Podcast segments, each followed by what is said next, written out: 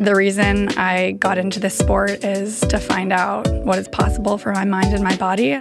I had no clue what I was doing, but I enjoyed the process of improving. This coach pulled me aside. He has me grab onto his paddleboard and he goes, You could win this race one day. This, my friends, is incredible Chelsea Sodaro. You become this sort of role model and inspiration to not just female athletes, but like young moms across the world. Like this notion, like you can do both, you can do it all. You think that when you have this big success, it's like you kind of have unlocked the recipe and now you know how to win and you'll just keep on winning. I'm supposed to be super mom, right? Yeah. I just won the Ironman World You're the. Ironman world champion, you know, super mom, and you can't leave your house. I thought like this isn't right. It's like affecting my day-to-day life. I'm not as happy as I expected to be. When you can't enjoy the special moments of your life, it's not good. A lot of the time I still struggle. I'm still figuring it out, but you know, I want my daughter to see what it looks like to you know, follow your dreams and and go all in on what makes you feel alive. Hi, Chelsea. Thank you for doing this. Thank you so much for having me. It's um it's a little bit surreal, I'll be honest with you. Oh, you. come on. Well, I have to tell you a funny story. Maybe not that funny. But um I got into triathlon kind of in my late 20s, sort Mm-hmm. of later in life. And um when I was first exploring the idea, I like found some books to like Uh-oh. see what triathlon was all about. and I read two books. I read Siri Lindley's book Uh huh. and I read Finding Ultra.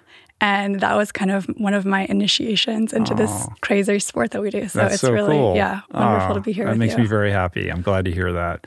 Well, uh, you um, didn't need any of my input to do what you do. Uh, you've made quite an impact on the sport in a relatively short period of time. I mean, you got into triathlon in 2017 on the heels of a track and field and cross country career, very storied in that regard as a runner. Um, but really, I should just contextualize for people who are watching or, or listening who aren't immersed in the sport of triathlon so they understand, you know, who is the guest today. Um, in 2022, you were the first rookie uh, to become world champion at Ironman in Kona since Chrissie Wellington, the first American since 1996. That was Paula Newby Fraser.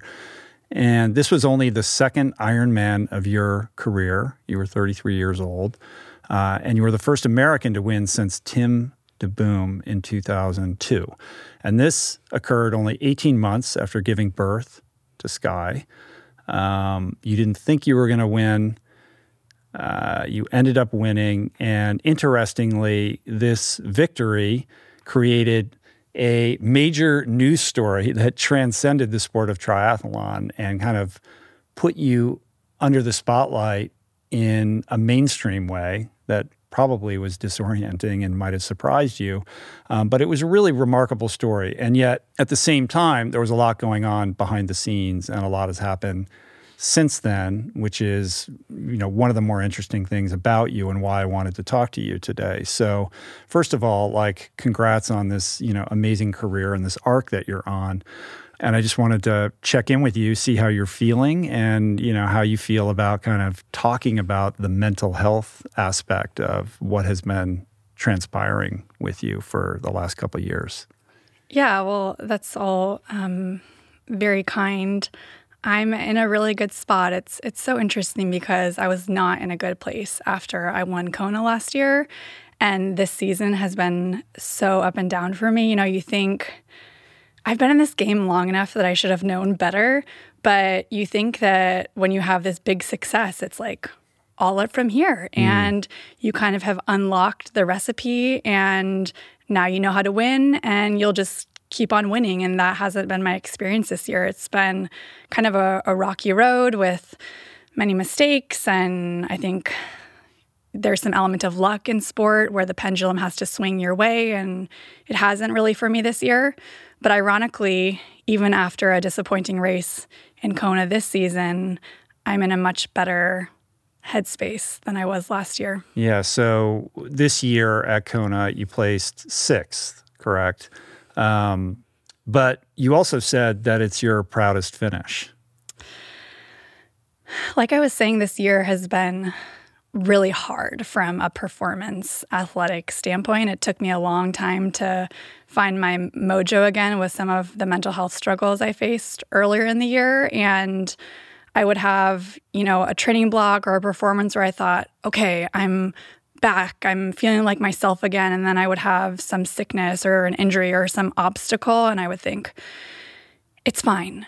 Mm. Like the only thing that matters is Kona, and you just need to get to that training block ready to go. And kind of miraculously, I did that. I had um, the best training block of my life and then picked up an injury two weeks out mm. from Kona. And, you know, that's not to make excuses. Like, part of this game is staying healthy. That's a talent and a skill. And I wasn't able to pull that off this year.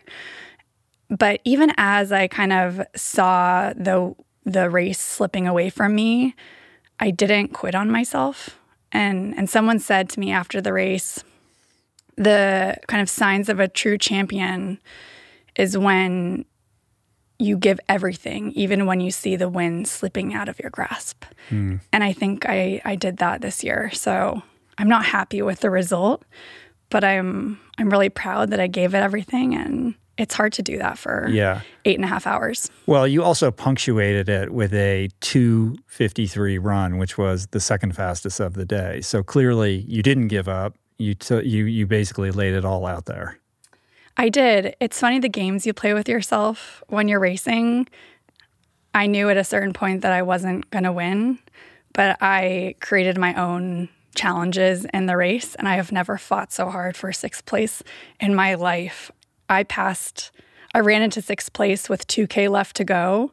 And I was like using all these tactics I used uh-huh. to do uh-huh. when I was running and um, buried myself. And I think that it will be a career defining moment for me. I don't think that I would have done that six months ago. I don't think I would have had like the mental strength and headspace to do that. I think I would have pulled the plug. And and that's encouraging and exciting for me moving forward. So you're an internally motivated person. In other words, it's not uh, who you're racing against that gets you excited. It's more coming from a place of curiosity around your own capacity. Is that is that accurate? I think so. I'm not a perfect person and I'm hyper competitive and I hate losing. But the reason I got into this sport is to find out what is possible for my mind and my body. And I really see it as this second chance at a pro sports career, which is is very rare. Mm. And I feel a lot of gratitude that I get to do this at this level, at this stage in, in my life. That's a healthy perspective. it's taken a while to get. oh, we're going to get into it, Chelsea. Don't worry. Here. I'm going to poke the bear. Perfect. But let's take it back a little bit first. Uh, you you came up as a runner. You grew up in Davis. Um, you had success in track and field and cross country, some stellar success, but at some point you make the decision to transition into triathlon. So, what was that thought process all about for you? I had a couple of moments of brilliance in my professional running career. I won a couple of national titles and then I proceeded to get injured and I couldn't stay healthy. I couldn't mm. really find the right training setup. And I had the worst day on the most important day at the Olympic trials in 2016. And my husband and I were watching the Olympics from our couch. I was banged up again and we tuned into the triathlon. And I had kind of become a fan of the women because they were all medal favorites. Mm-hmm and especially with Gwen Jorgensen coming from a running background. And my husband looked at me and he said, I think you could do that. You are always cross training, so you know how to swim and bike, and you just put it together and you'll be great. And I laughed at him and I thought it was the dumbest idea.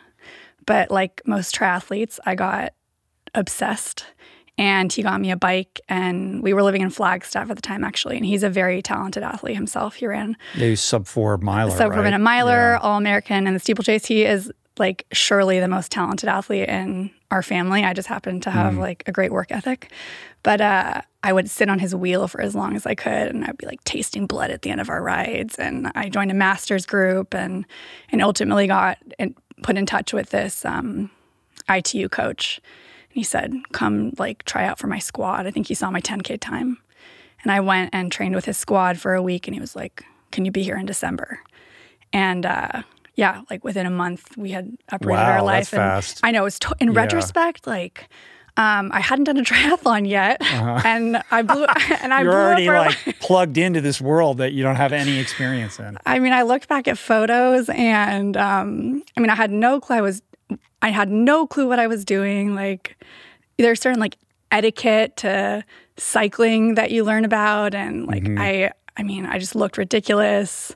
I was still like occasionally falling, falling over at stoplights, like clipping out of the pedals. Um, but I loved it. And I think my running ability transferred to the bike really quickly. And I I enjoyed the process of improving. And Yeah. I was kind of thrown into the the deep end and with running to like improve my 5k time by a couple seconds. That's maybe years of work and it may or may not happen depending on getting into the like if you get into the right race and the conditions whereas I was seeing big gains in the pool and on the bike every single week. Yeah, that's fun. That ITU world though is a whole thing. You know, it's it's very different for people that don't know. uh, uh, You know, in terms of in terms of how it measures up to something like Ironman. It's all about bike handling skills and staying in the pack, and you know, being a, a runner of your caliber. I'm sure is like a secret weapon in that world, but. Uh, that is a you know different type of sport almost altogether versus long course. It it sure is, and I quickly realized that I was going to have to live this sort of nomadic lifestyle of going to from training camp to training camp, and the races all over, were all over the world, and I was kind of trying to make the start list, so I would have to just go wherever I could get in. And about eighteen months in, I won a World Cup. And at this point, my husband and I were living apart because he had to work. I was making no money. And so um, I'm at this race. I win. It's supposed to be really exciting and kind of the launch pad for my career. And I'm by myself. I'm not having any fun. And I decide to quit triathlon. And this lasts for about two weeks until I'm talked into doing a 70.3. Ah, who talked you into that? I think my husband Steve like definitely encouraged the idea because he had seen the progress that I was making and then I I moved back from San Diego to the Bay Area to be with Steve and I got connected with a coach there Matt Dixon and he he saw what I had accomplished so far and thought like this girl could So you became part of the whole purple patch situation. I was Yeah. Uh-huh. for yeah for a little while there, which was at the time the right thing for me because I I had been like pretty lonely and isolated following this Olympic track, and I immediately had this community. I had training partners, and um, it was initially just really fun. At some point, though, doesn't Dave Scott end up giving you some advice? Like your mom went to high school with Dave Scott. Yeah. So my mom grew up on the same street as Dave Scott, and Dave apparently would come train in her backyard pool, swim laps, Wow. and I think he played water polo. So they had a net set up there, and she's remained in touch with him for forever. And when I was first thinking about getting into triathlon, I called him and I said, Dave, I'm thinking of trying triathlon. What do you think? And he goes, What can you swim for 10 by 100? And I said, I have no idea. And he said, I think you should go for it. If you're excited about it, just try. He's like, forget about that question. he was Anyway, like, he was like, call you me seem back. excited. yeah. He's like, call me back if you ever like figure out what you can swim for 10 Right. by 100. But if you feel good about it, then sure, why not? And then weren't you like, didn't you rent like a room in his old house or something? Like Yeah. there's just a weird, it's almost, I'm asking that only because like there's like some kind of universal synchronicity happening that was ushering you towards this life that you now have. I know it's pretty wild. But um, when I was seven or eight months pregnant, my husband started Fire Academy.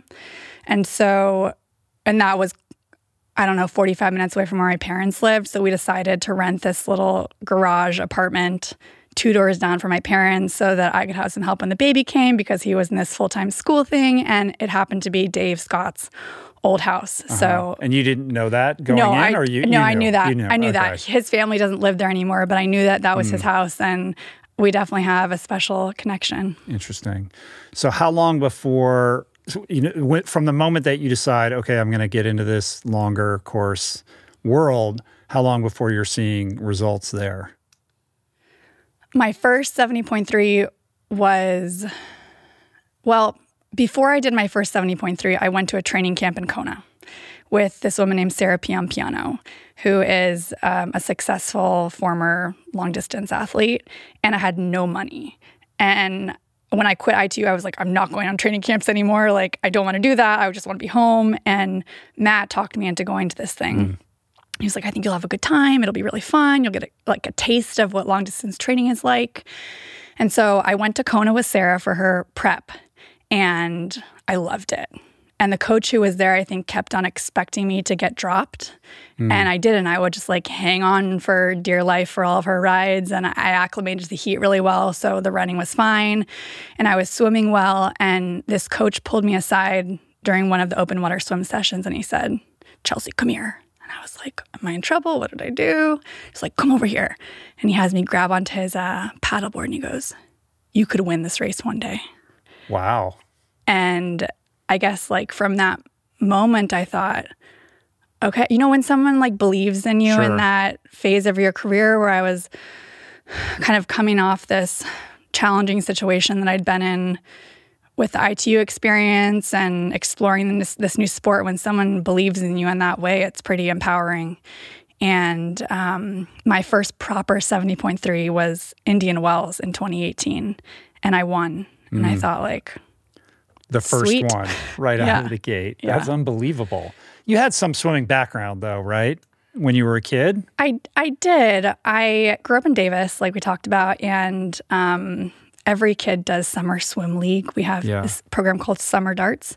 And my brother and I were both thrown in it. I think my parents wanted us to be like proficient swimmers. And my brother is a very talented swimmer. He ended up playing water polo at the Air Force Academy.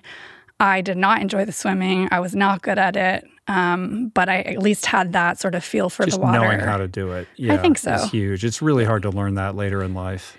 Yes, yes, yeah. absolutely. Um, but I think I am lucky in the sense that I still really enjoy swimming. You know, like a lot of my peers who come from a swimming background totally dread getting in the water. Like they've put in so many hours in the pool that it's a necessary evil of participating in triathlon, mm. whereas I still enjoy it. I still yeah. feel like young in that aspect. So 2018, your first 70.3, you win, basically. It's still four years before you win Kona, but in that period of time, you only do one Ironman. I assume in the season leading up to the 20 in during the 2022 season, right? So you spend a little bit of time in that 70.3 arena and then decide to take it up a notch to Ironman? Yeah, so I had this breakthrough season in 2019 where I won a bunch of 70.3s and I was fourth at the World Championships in Nice and thought the world is my oyster. Like, this is my mm-hmm. thing. If I can get fourth on my first one, like, next time I'm going to crush. And I was like, kind of making decent money. I would like pay off the credit card bill that I'd accumulated when I was, you know, chasing the Olympic dream. Um, but of course, in 2020, as we all know, COVID right. hit. And I was chasing Strava QOMs like everyone else was doing and was not that excited about it and decided to get pregnant instead of doing that. Mm-hmm. So yeah. that definitely, um, yeah, was a, a big pivot. If there was ever a time, though, right? There's no races. This is the moment. You wanted to be a mom. You became a mom.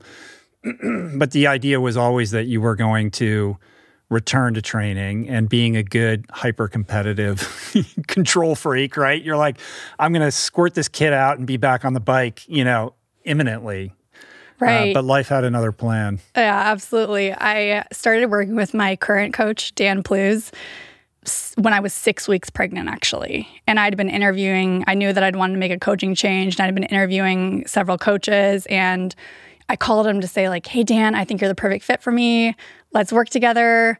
Side note, I just found out I'm pregnant. And so I would totally understand if you don't want to take me on and we can reevaluate a year from now when I'm getting back into things. But he said, no, this is the best news congratulations, how can I support you? Wow. Which is really rare in yeah. our industry, especially for a male coach to say that to a person. And I think it immediately established this level of trust.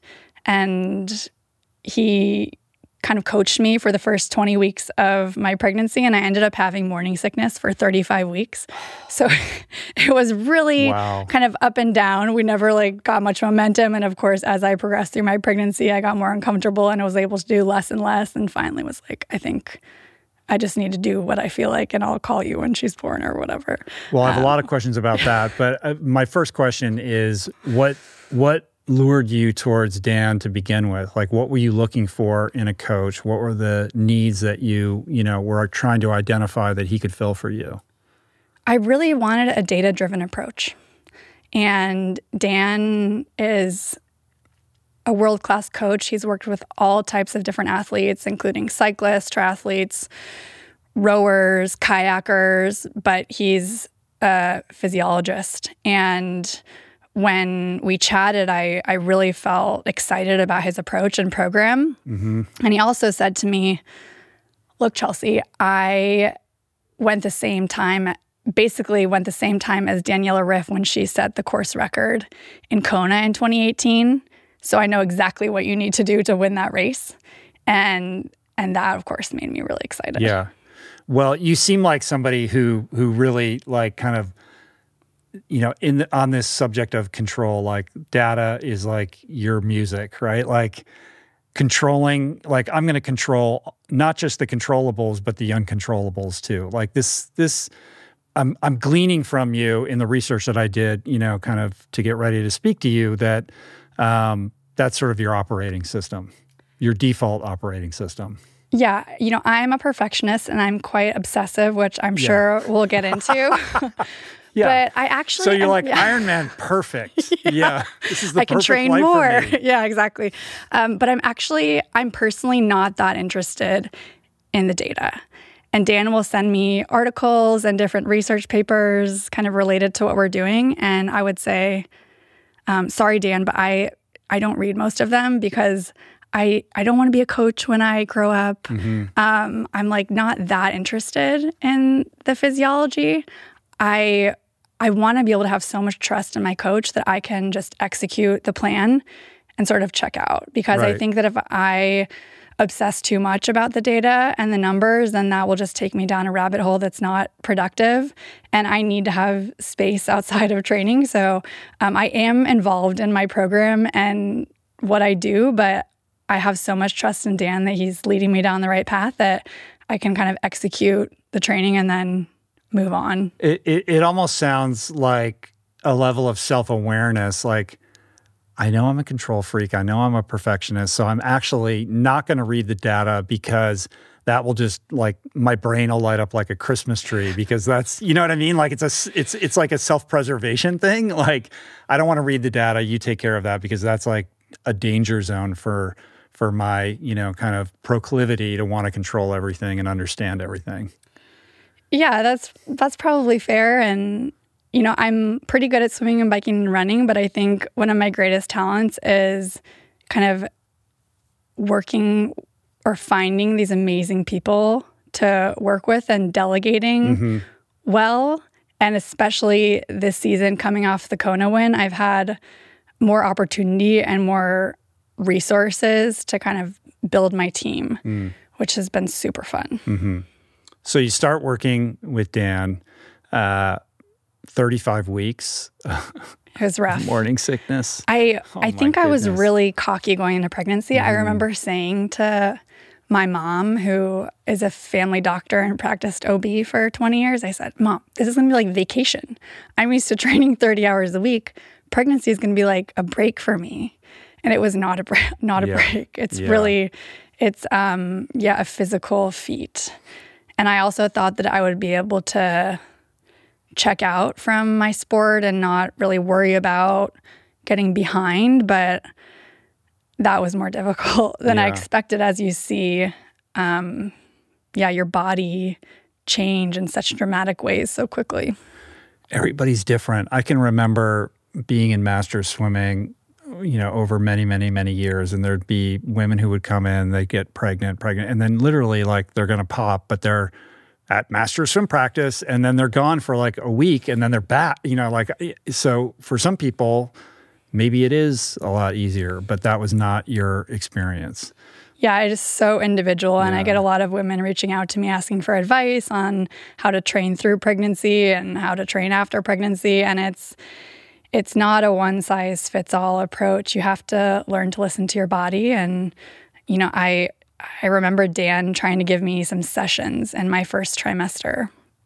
And I would like have to get off the bike to go puke in the yard, like in, in between intervals. And you're like, what are we really accomplishing here? Yeah but but of course training makes me feel like myself and i think we are learning more about what's possible for women and that we should be moving our bodies and we can exercise through pregnancy we just have to like figure mm-hmm. out what feels good right but there's a different playing field to understand there's not a template that applies to everybody and certainly not the template that would apply to the male athlete that can't be just transferred to the pregnant woman who's, you know, in the same sport. Yeah.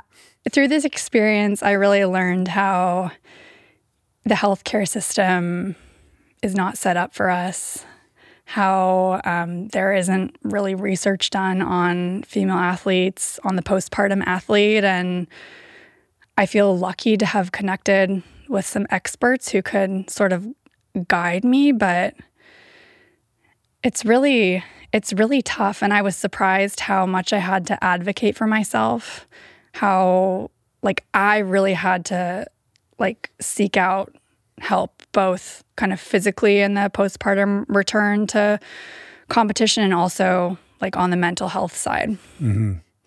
Postpartum, it wasn't just a difficult pregnancy. Postpartum, be, it even became more challenging with this lactation issue and many many visits to the to the pediatrician trying to figure out you know what the latching issue was like you went through a whole thing with that as well yeah there's this great little clip of me walking around the block with my dog when i'm nine and a half months pregnant and i'm saying so here's what's going to happen i'm going to like push this baby out and then i'm going to get back to training in three or four weeks once you know i'm healed and then i'm going to do 70.3 boulder at four months postpartum, and that's going to qualify me for the Collins Cup, which was this new team race that was happening, and I was going to be five months postpartum. And uh, to be frank, like I really needed to race because my husband was in school and we needed to pay our bills, and mm. I felt like I was missing the 2020 season, and I couldn't miss the 20 like all of the 2021 season.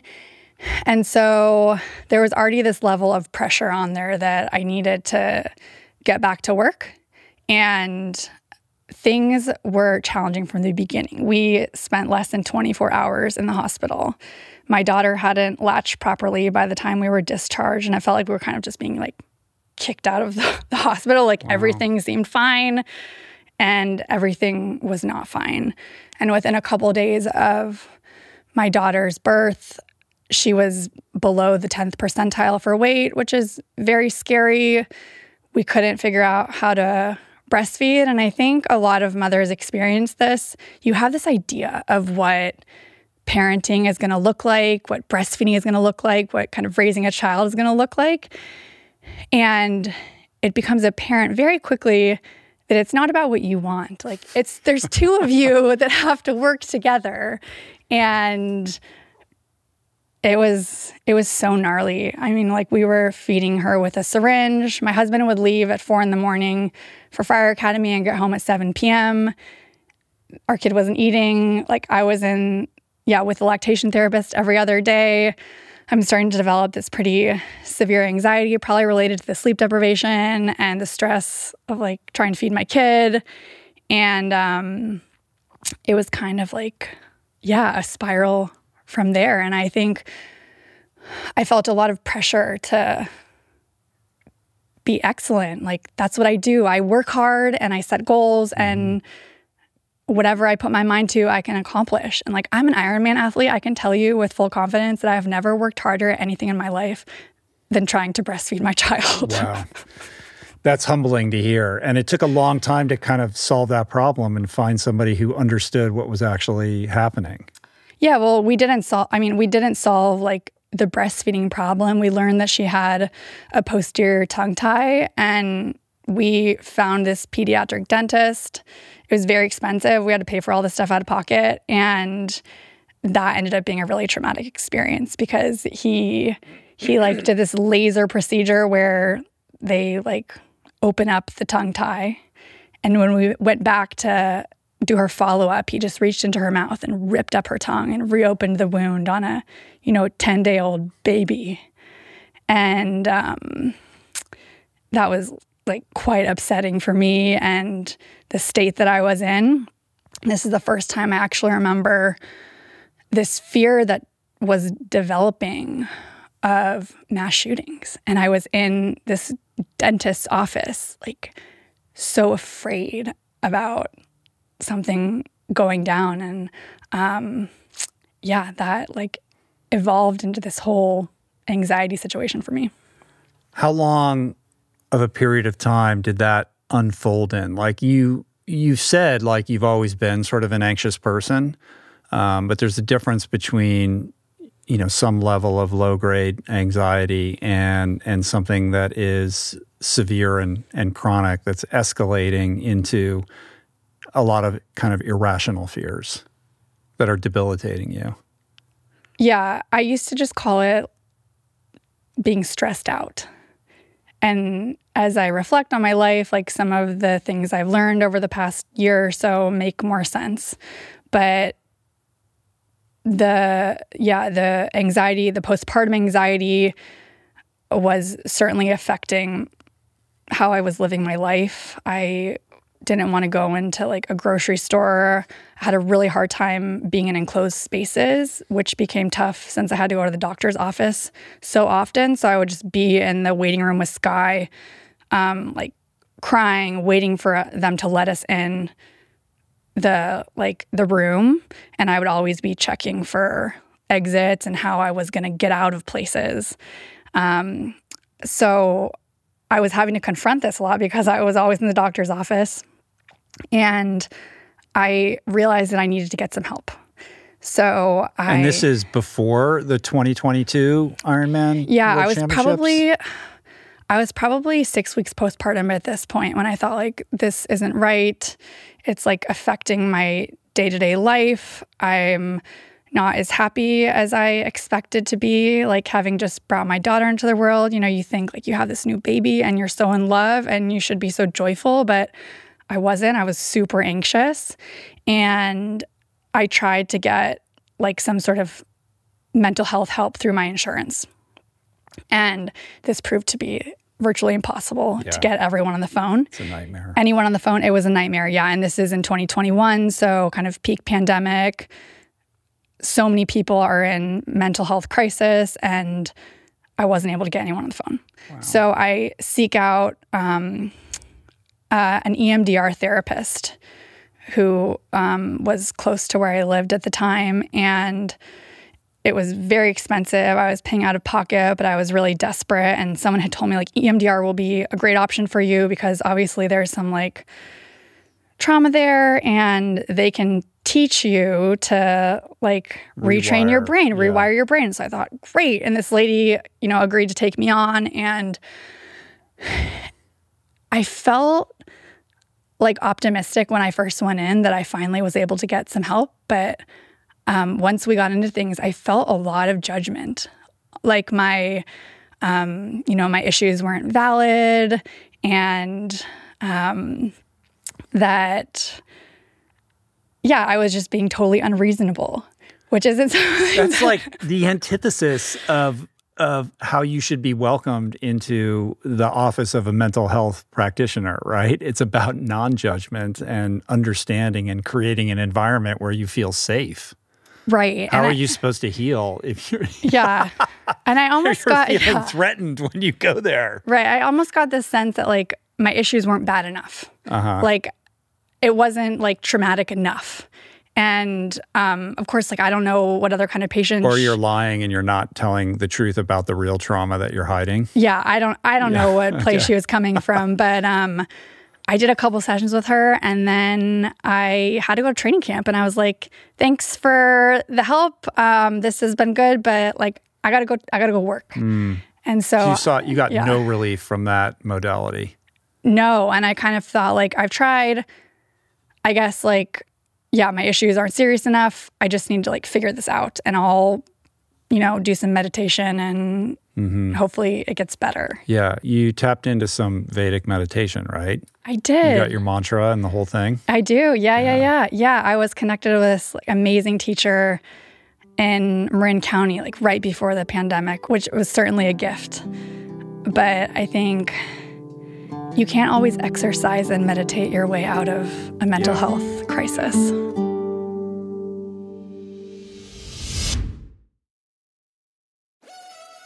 We're brought to you today by On. I am a total gearhead. I love researching the latest technology for the sports I enjoy. And I've learned that people often overlook apparel. But what you wear isn't just clothes, it is, without a doubt, technology. Technology that can make or break a performance. And I can tell you, after spending two full days meeting with the apparel wizards at On Labs in Zurich, that On is innovating in this space like no other with next gen premium fabrics and just this heightened level of sophistication and precision and testing and development and intentionality previously unheard of that puts them just miles beyond the competition. I've been rocking On's high performance running apparel, including the long tees, the weather jackets, even the climate jacket, all super lightweight, tailor fit, built to move, and just gorgeous to get you out and get it done in fleet-foot comfort no matter the weather. I'm super proud to be a brand partner with this impressive team. From increasing product sustainability to improved energy return and impact protection, truly Swiss innovation at its finest. To get you moving, On is offering an exclusive 10% discount. To redeem, head over to on.com slash richroll and use code RICHROLL10 at checkout. We're brought to you today by Recovery.com. I've been in recovery for a long time. It's not hyperbolic to say that I owe everything good in my life to sobriety. And it all began with treatment, an experience that I had that quite literally saved my life.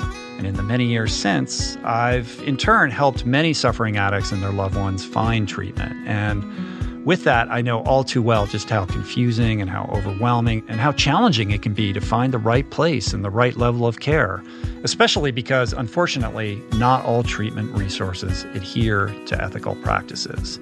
It's a real problem, a problem I'm now happy and proud to share has been solved by the people at recovery.com who created an online support portal designed to guide, to support, and empower you to find the ideal level of care tailored to your personal needs. They've partnered with the best global behavioral health providers to cover the full spectrum of behavioral health disorders, including substance use disorders, depression, anxiety, eating disorders, gambling addictions, and more.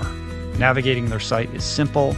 Search by insurance coverage, location, treatment type, you name it. Plus, you can read reviews from former patients to help you decide. Whether you're a busy exec, a parent of a struggling teen, or battling addiction yourself, I feel you. I empathize with you. I really do. And they have treatment options for you. Life in recovery is wonderful, and recovery.com is your partner in starting that journey. When you or a loved one need help, go to recovery.com and take the first step towards recovery. To find the best treatment option for you or a loved one, again, go to recovery.com. What is the meaning of life? What happens when we die? What is our purpose here? If, like me, you ponder these delicious existential questions, I have got just the thing for you. It's called Soul Boom. It's a podcast hosted by everyone's favorite best friend and my friend, the deep thinking and deeply hilarious Rainn Wilson, where he communes with intellectuals and entertainers, theologians and philosophers in intimate exchanges that tickle the mind, heart, and yes, the soul.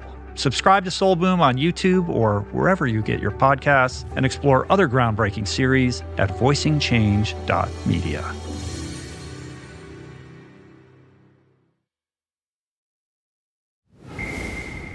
I'm curious around the training piece because I would presume as a competitive athlete like yourself, on some level, you're you're harboring this belief that you can just train your way out of that knowing that like you said like you know i need to train to feel like myself. Like i understand that. I like we were sharing before the podcast and i was telling you about my lower back that has me sidelined more than i'd like right now. And and when i'm not able to go out and push myself i don't feel like the best version of who i am. My brain doesn't function the same way etc um, but play that out you know to the extreme this idea that well, if I just, you know, get back to doing what I love and I can kind of control that environment, that all these other things will get resolved that way.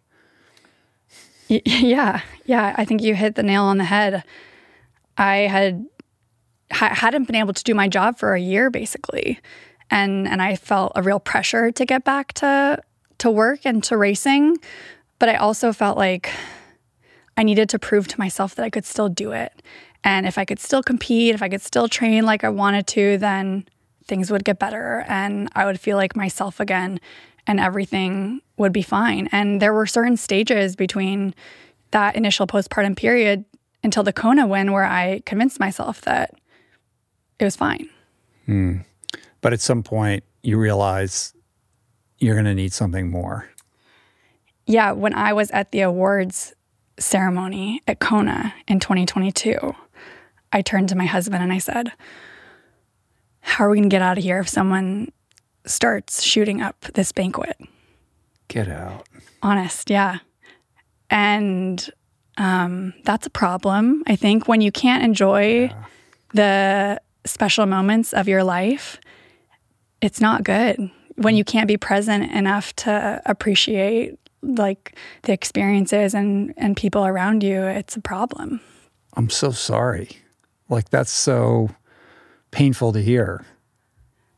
Thanks. I I, I feel that and this is why I'm so transparent about these things.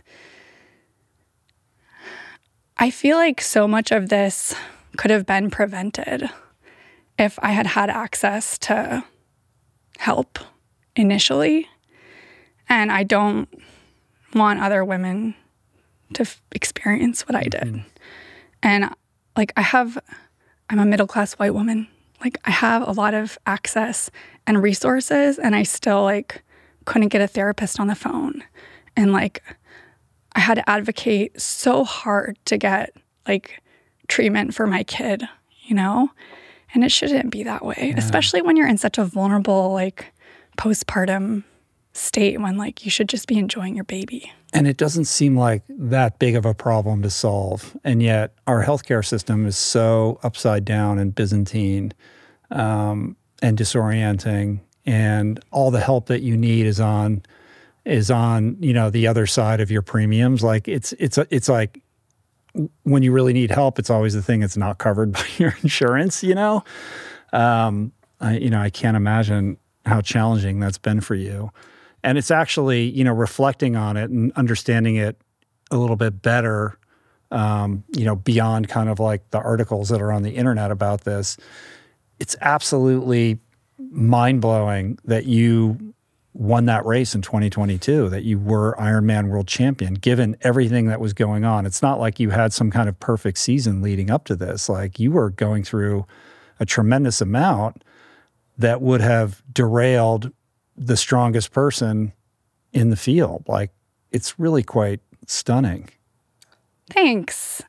I like I don't feel like a victim in this situation and I don't mean like, to portray you. Yeah, no, no, I know, but I like I I think that there's, you know, there is a really like happy ending to this story and I am in a good place and I was able to get help. But um I think that, you know, like I won that title in spite of a lot of obstacles that I faced. And I am like empowered by that, certainly. But I also think, like, wow, I wonder what I could have done if I was in, you know, a really like positive, happy space. Right. You make this decision to not only seek help, but as you mentioned earlier, to be public about it, to be transparent about it, um, to share what you were experiencing, um, which is a pretty bold move for somebody who's still in the sport, you know, and the sport is a mental game as much as anything else. Like to be that vulnerable, you're letting your competitors know that you have chinks in your armor. Um, so obviously, there's a there's a broader intentionality behind this, but when that article in the New York Times came out by Matt Futterman, who's a friend, he's been on the podcast. Uh, shout out to Matt. Um, that was really powerful. Like that's you, like in the in the largest you know newspaper in the world, like being really open about private matters. So, walk me through why you made the decision to do that and what your kind of hopes were for telling your story in such a, you know, vulnerable way. I oftentimes train in my parents' garage in Davis when I want to get out of the winter in Reno where I live. And my dad sets up all of my like second and third place trophies right in front of where I can see, I think like to piss me off a little bit. But right on the wall behind these second and third place trophies is a quote, and it says, We make a living by what we get, we make a life by what we give. And I come from a very service minded family. My mom is a family doctor. She went to med school when I was one. And so mm. I've gone a front row seat to this incredible woman who chose this career and motherhood simultaneously and had to navigate all of those challenges that challenges that come along with like that pursuit at such a high level. Um, my dad is a high school teacher or was a high school teacher before he retired. My brother is a special tactics officer in the Air Force, and my husband is a trained firefighter. So right. I'm, you know, everybody's in public service, and yeah. you're in the most selfish pursuit of all time. Exactly, so like a, the most selfish. Sport, you have to balance yeah. this equation somehow. exactly, yeah. and so this has really bothered me, like this selfish pursuit. I mean, it's all about me and optimizing my training and my life and my performance, and um, I've had a hard time wrapping my head around that. And so now that I have this, now that I kind of earned this platform, for lack of a better mm-hmm. word, after the Kona win, I, I thought like, I need to do something really good with this. And Matt Futterman, who's just a really wonderful person, reached out to me after the race because he wanted to do this story about my coach, Dan, and our international, intercontinental relationship because my coach lives in New Zealand and I'm based in the US. And we had a chat about Kona and how the race went down and my training setup. And he said, I'll call you in, in a while to check in and see where the story's at. And he called me in January of 2023 and he said, Hey, Chelsea, how's it going? What are you up to? And I was like, Things are okay. I kind of had a rocky road after Kona, but I'm good now and excited about the season. And he was like, what do you mean things are okay? And I said, Well, if I talk to you about it, are you going to write about it? Yeah. and he said, Maybe. That's what I do. And for whatever reason, I just was super honest and kind of told him this story about my postpartum anxiety and depression and, and this path that I traveled to, towards getting help with the psychiatrist that I found in Reno. And that's what the story was about. And I was quite nervous for for it to come out because mm-hmm. like people some people who are like you know good friends or family didn't even like know what was going on and it was it was very public but I think from my perspective you know if it like empowered one person to reach out for help like job done was worth it and it was also really freeing for me in some ways because there's so much shame around mental health. There's a lot of stigma. And I was able to sort of let go of that in some ways because I had nothing to hide. Mm-hmm. I didn't have to perform anymore. And around this like Kona time period and and right after the win, you know, I was getting a lot of media attention and I felt this real dissonance between my public life and what I felt inside. Yeah. And I think that just perpetuates the cycle. Right. And so when I was able to just like say, lay it on the table, Yeah. this is what it is. Like there's a catharsis, and then suddenly that dissonance dissipates because you're integrated. Like how you're holding yourself out publicly is actually who you are. And I would imagine lightens your load a little bit.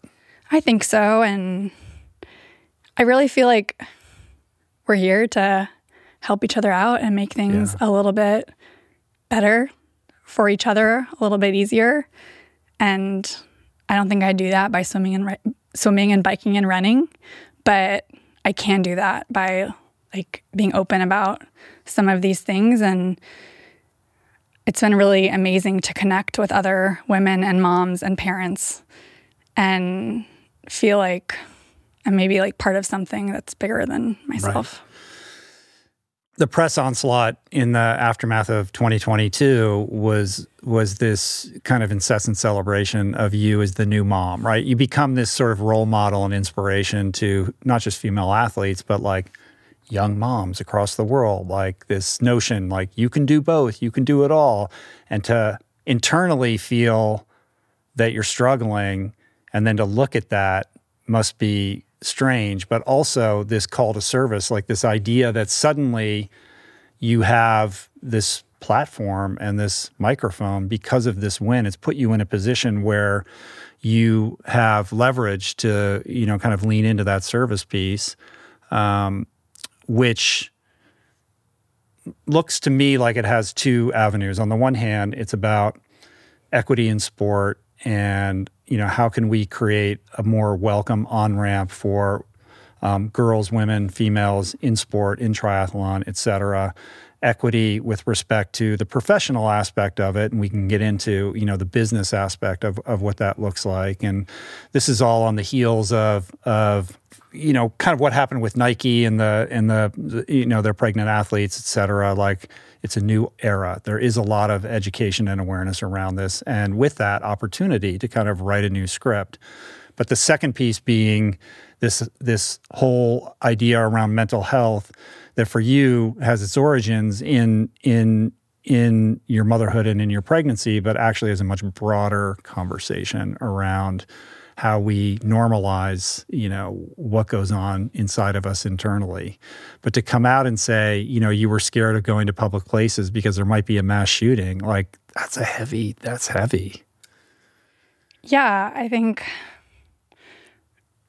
not to get political, but like we have some serious issues in this country, and um, yeah, like I won't, I won't get into gun control here, but um, we are not like this country is not set up for moms.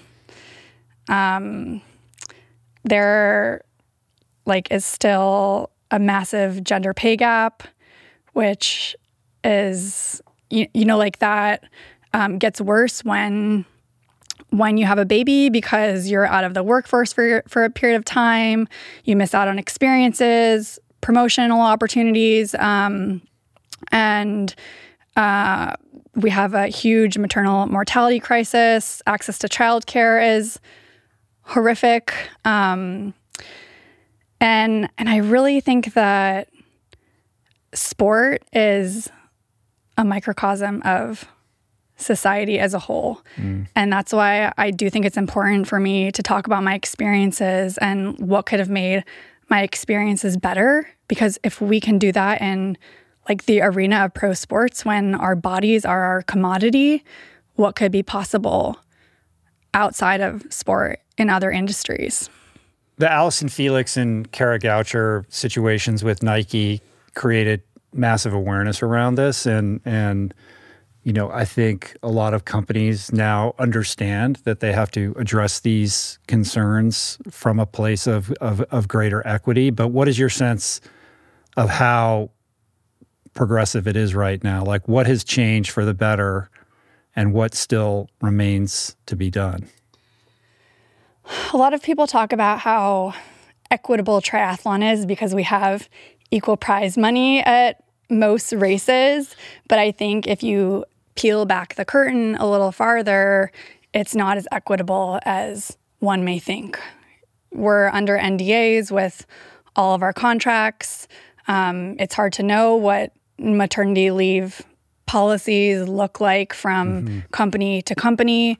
If if you do do choose motherhood, um, you may or may not get paid. Of course, like you do miss out on prize money and race bonuses while you're pregnant and on and on leave and I have felt so fortunate with the people that I do work with, how they have embraced me as a mother, how, um, you know, we have worked together to form like fair maternity policies. But I still don't think that is like standard practice mm-hmm. across the industry. It's so important though, because as female athletes, like we peak in our mid to late 30s and we're so valuable. Like the spending power of, you know, moms in this country is massive. So around the world is massive. So it just like makes sense from an economic standpoint. It's a matter of the decision makers deciding that they they want to invest in that.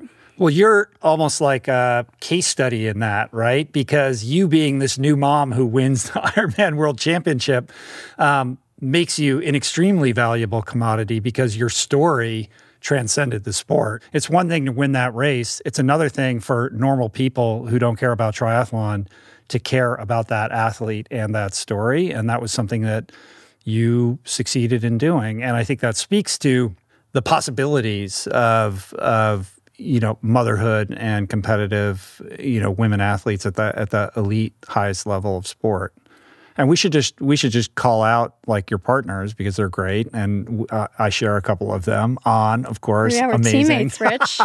That's right. Um, yeah, I'm running way behind you, but uh, on and also Canyon. Uh, you know your your um, your bike partner. I mean, they're both really cool, amazing companies that are very progressive and are are comprised of extremely talented people. Absolutely, and and they've both really been along on the ride with me this year. It's it's been I feel so supported as a person, and it's been kind of an up and down season, but I felt like yeah, really empowered mm-hmm. and supported through it all, and and I think we are in it together, and there's a story to tell beyond just you know the race results, right? And I and we all believe that my best performances are ahead of me. But in order for, you know, fans to get attached to athletes, you have to tell the story along the way. And and that's been a fun journey. It's just as important, if not more important than where you finish a race, like where on the podium you stand. I think that people want to see themselves in you know, they're sports heroes or in professional athletes. And triathlon is so cool because of our like proximity. Long distance triathlon is so cool because of our proximity to the amateur field. Like we're all out there mm-hmm. racing together, experiencing the same things, maybe at different speeds, but like the pain is the same across across the board. And um, it's interesting. I think that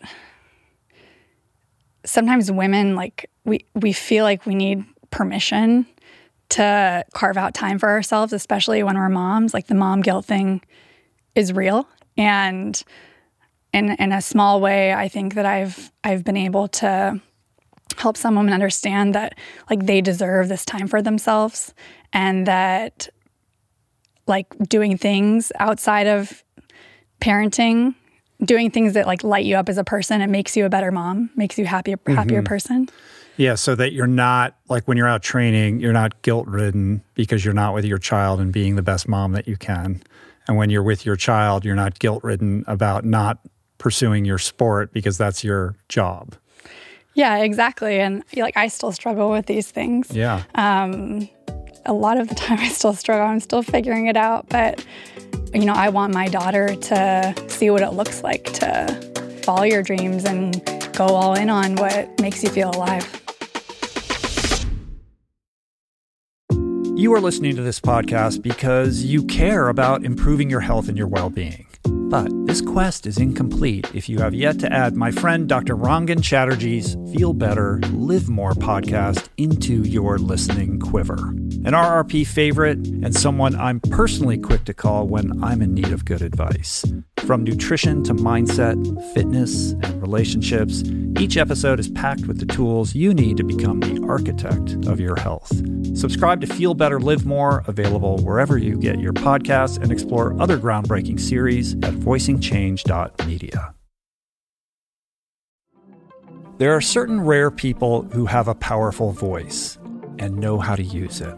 My friend Amanda de Cadenet is one such human. The podcast is called The Conversation because it is the conversation, a groundbreaking series of raw and honest exchanges on the issues that matter most mental health, sex, politics, ambition, gender roles, and more. Listen to the conversation wherever you get your podcasts and explore other groundbreaking series at voicingchange.media.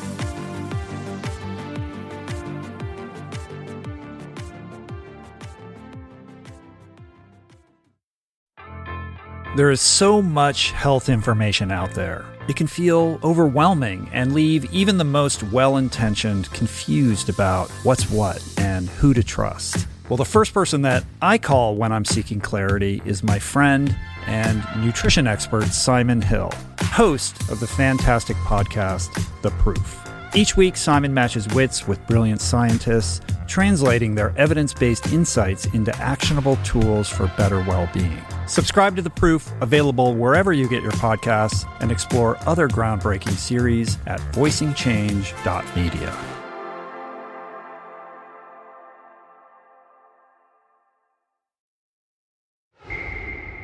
There's an interesting kind of uh, dynamic at play when it comes to someone like yourself, like a, a, mother of a young child who also happens to be an extraordinary athlete, where someone like myself or a member of the press, the first question is always going to be like, how do you balance, you know, how do you do both? How do you be a mom and an elite athlete? And on the one hand, that's super annoying because no one asks the males like how they how they're a dad and you know do it. It's just not. But there, on the other hand, there is something really different and unique about motherhood, especially in those early years, like that bond. And, you know, it's different for you than it is for the men. And that is worthy of a conversation. Um, but the treatment or the I guess the the the way in which you know that kind of inquiry is is dispatched towards someone like yourself probably isn't handled as as delicately or as deftly as it should be. Yeah, there's certainly a nuance, but I'm not necessarily offended because I think that a lot of women want to know how to do all of the things. And I don't believe in balance. I don't really have a life outside of my family and training. You know, I train 30 hours a week and I have a toddler who goes to bed at eight and who takes a nap in the middle of the day. So there's not a lot of yeah, space for much else besides those two things. And that's the phase of life that I'm in. And that's what I've chosen to do. But the way this all happens is um, my amazing co parent and my mm-hmm. husband, Steve. And he's he's just like the most selfless person and has really gone all in on this with me and I would have quit triathlon so many times or I did quit triathlon so many mm. times, but he's always encouraged me and said, like, you just need to keep on, give it one more try. And like, you're going to be amazing and just hang in there. Um, but he, you know, he actually left his job this summer because mm. I, I'm competing internationally. I have to go, go to all these training camps and I was traveling with Skye and he was, you know, he's a firefighter, so he has this very bizarre schedule, and we had a hard time, really hard time finding childcare. So, um, yeah, he's committed to working with me on a day to day basis in my career, wow. but also as a parent. So he's a really, really unique and special guy. That's pretty cool. Yeah, he's yeah. awesome. Yeah, very cool. Um, well, you seem like you're in a really good place right now. Um, and I'm reflecting on on Matt's article in the New York Times, which you know paints a pretty there's a you know the, it gets pretty low and dark, like some su- suicidal ideation. Your experience, you know, kind of flirting with SSRIs and and not getting any kind of results. Um, sure, Vedic meditation, great. Like getting back into training, that's all good. But how did you find your way forward and begin to kind of crawl out of that darkness? Yeah, I had gone to see this um, physio that I worked with for many years after Kona because I wanted to check in on, you know, my like body post Ironman and make sure things are firing well. And he did some like biometric testing on me where I laid on the table and he hooked me up to I think a hurry monitor and a sweat test. A hurry monitor? A heart, a heart rate oh, monitor. Monitor. Yeah, a heart rate monitor and yeah. a sweat test. And he was kind of taking me through these scenarios and um, I was asked to visualize like a really stressful situation. And you would expect my heart rate to skyrocket and like my sweat rate to increase. But my heart rate just stabilized. And he said, That's really weird. Like, you shouldn't be so like that shouldn't be so normal for you and he said i think you need to like and i had told him about some of the anxiety stuff and he was like i think you really need to get some help like it's not normal that you are having a hard time going to the grocery store you shouldn't have to live this way and so he found me a psychiatrist in reno mm. where i live and so it, it kind of took somebody else finding this person for me and uh, again, it was like really expensive. I paid for it all out of pocket. And I only say that because I, I think it's important for people to know like how hard it is to get like mental health treatment. And like we talked about, when you're at your kind of lowest low, it shouldn't be so difficult to like yeah get an appointment or right. Or and when you're in that phone. state, you don't have the facility or the capacity to go on this like diligent hunt for the right person. Exactly. you know? Exactly. So luckily, this woman who I found was an amazing fit for me, and she's actually worked with a number of Paralympic athletes. Which is a little bit different from what I do, but she still had this understanding of what I had accomplished and what I was trying to achieve. And so she didn't just say, like, stop training and like work on your mental health and mm-hmm. go from there. She understood what I was doing for work. And um, I I was talking through her about my symptoms in our first appointment and she said, I think I know what's going on. And I was like, what do you, like, yeah, I'm anxious. What do you mean? What's going on? She's like, I think you have OCD. And um, that was very alarming for me mm. initially. I think it's scary when you have sort of a label to um, an illness. But as I reflected more, I thought, okay, this makes a lot of sense. And and with OCD, we often think of like incessant hand washing or, you know, like tapping on doorknobs or these little like ticks. But for me, it was, you know, an inability to like control these obsessive thoughts that were happening in mm. in my mind, like the mass shooting thing. And and the thing about OCD is that if you don't treat it, it just kind of like permeates into all of these different areas of your life. So I was having a really hard time getting on an airplane and um, I was really like starting to get paranoid about certain things. And so it was like going beyond just this one initial thing. And and so she taught me some like strategies that I could use to like help and also put me on a really low dose of of an anti-anxiety medication, which terrified me. Mm. There is like so much stigma around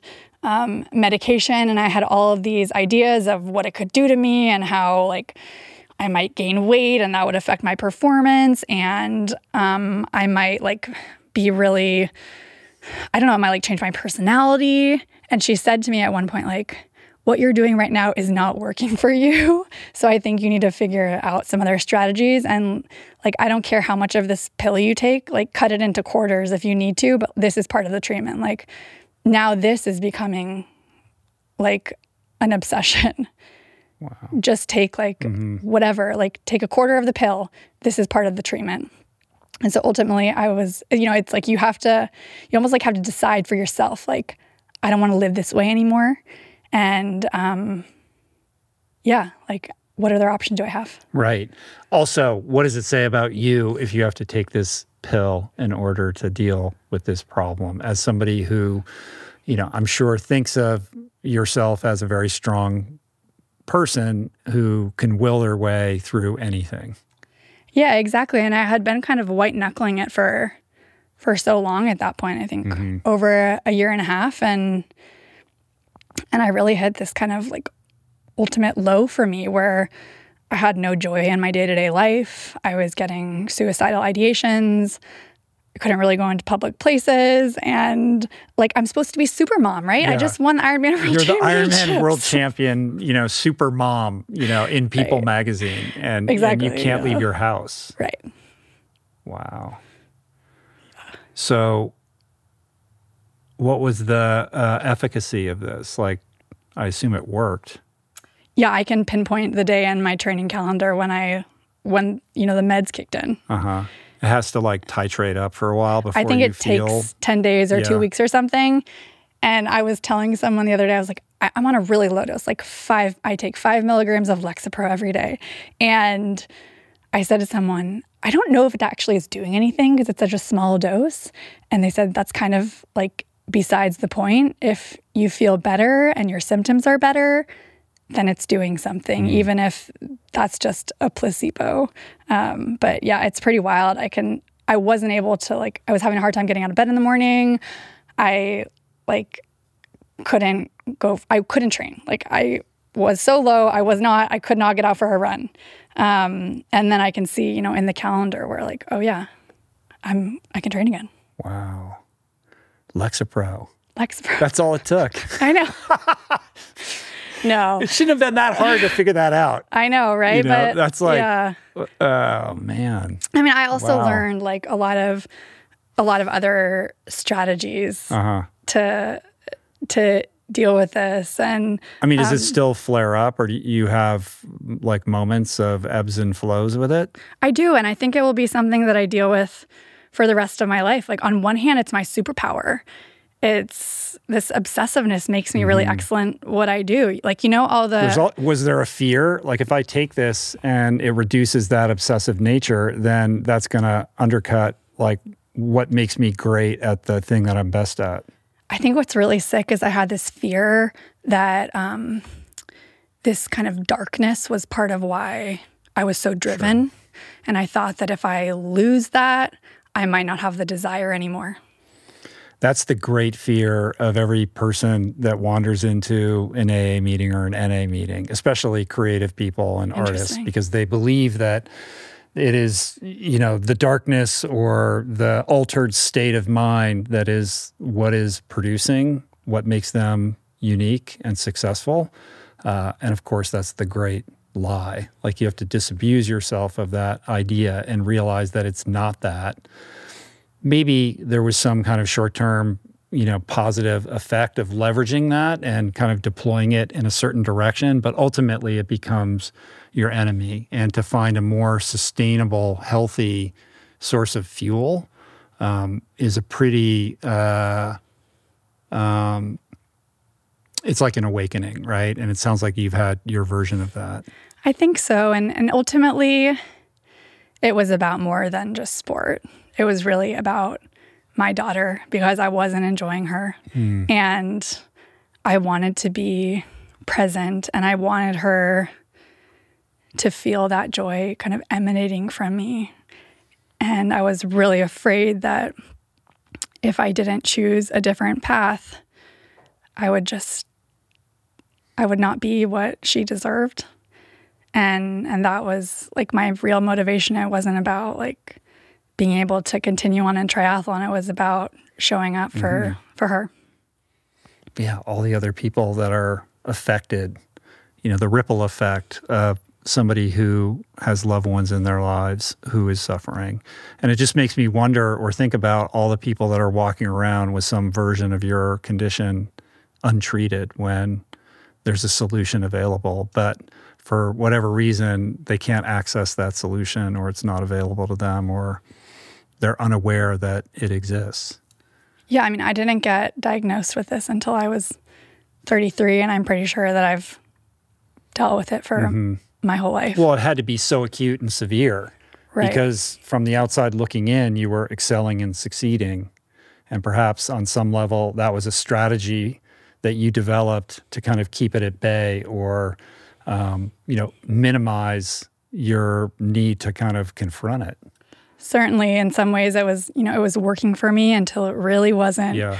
working for me, and I had to hit this ultimate low until I could, or until I, yeah, sought out help. Yeah. Well, it's really powerful for you to share it like this and to use your platform to talk about these things. Um, and it is like a, a, a testament to that service minded aspect of, of who you are.